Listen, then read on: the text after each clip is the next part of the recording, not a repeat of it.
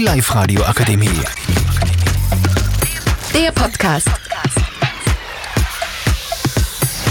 Hallo, mein Name ist Felix und bei unserem heutigen Podcast geht es um politische Brennpunkte. Neben mir sitzen Theodor, Jonas, Maria und Marie.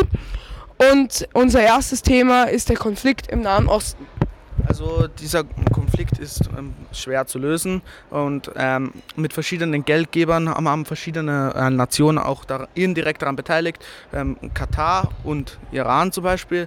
Katar einer der größten Geldgeber mit 1,2 Milliarden äh, mit eineinhalb Milliarden, Entschuldigung, und, und der Iran mit mehreren mh, Millionen. Also seitdem ein ähm, hoher General in, er, erschossen wurde, ähm, macht die Hisbollah jetzt auch teilweise Druck. Ich vermute, dass es jetzt aber nicht zu einer Eskalation kommt, da, ähm, da, der Iran, wie man, äh, da der Iran aktuell in einer wirtschaftlichen aufstrebenden Lage ist und deshalb das vermutlich nicht verspielen möchte.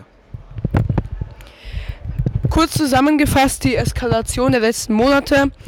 Am 7. Oktober wurde ein Terroranschlag der Terrororganisation Hamas auf Israel ausgeübt. Dabei kamen 1200 Menschen ums Leben und ähm, mehrere hundert Geiseln wurden verschleppt. Seitdem äh, versucht das israelische Militär, die Terrororganisation Hamas auszulöschen und dabei gibt es sehr viele Opfer bei den Zivilbevölkerungen. Laut den Hamas sind es 20.000. Diese Zahl muss allerdings geprüft werden was auf keinen Fall abzustreiten ist, dass es eine absolute humanitäre Katastrophe ist, ähm, da die Leute in Gaza teilweise einfach nichts dafür können und äh, die Hamas es auch geschickt positionieren und sie und sich die und sich unter Krankenhäusern und Schulen und so verstecken, da, somit dass Israel ein großes ähm, Opfer in der zivilen Bevölkerung geben muss. Ähm, was ich dazu noch sagen wollte ist, ähm, dass ähm, bei dass die ähm, man versucht jetzt in die zu verhandeln, ob die dass die verwundeten Geiseln in den Sinai nach Ägypten zu gehen, was ich vermutlich aber nicht denke, da der Sinai sowieso schon von wo Ägypten sowieso schon ein Auge zudrückt. Also deshalb und ich denke, dass das dann zur Eskalation führt, falls man dann auch diese jungen Männer, die was teilweise auch terroristische Ansätze hat, das wird auf Ägypten wahrscheinlich auf keinen Fall dulden. Ob dieser Konflikt jemals zu lösen ist, das steht noch in den Sternen. Eine Möglichkeit wäre vielleicht, äh, Palästina einen eigenen Staat zu geben.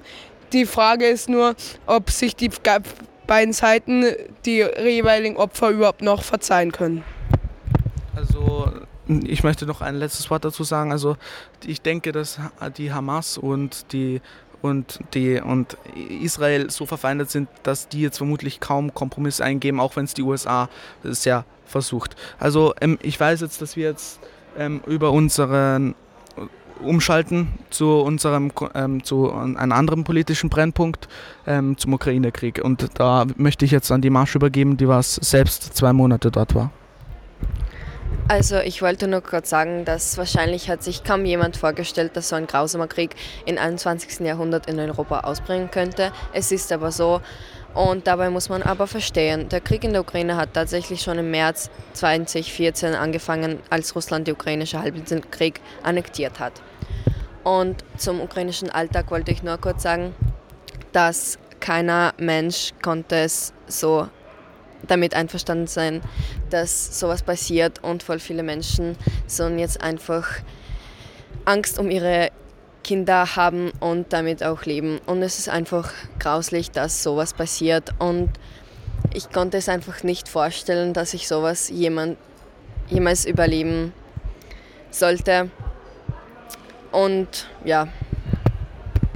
Das ähm, waren berührende Worte und ich wollte und Putin, der Präsident der, äh, Russlands, begründet das mit einer Entnazifizierung der Ukraine, was, ähm, was eigentlich nicht richtig ist, weil in der Ukraine kaum mehr, also eigentlich nicht mehr Nazis sind als in anderen Ländern so viel ich weiß.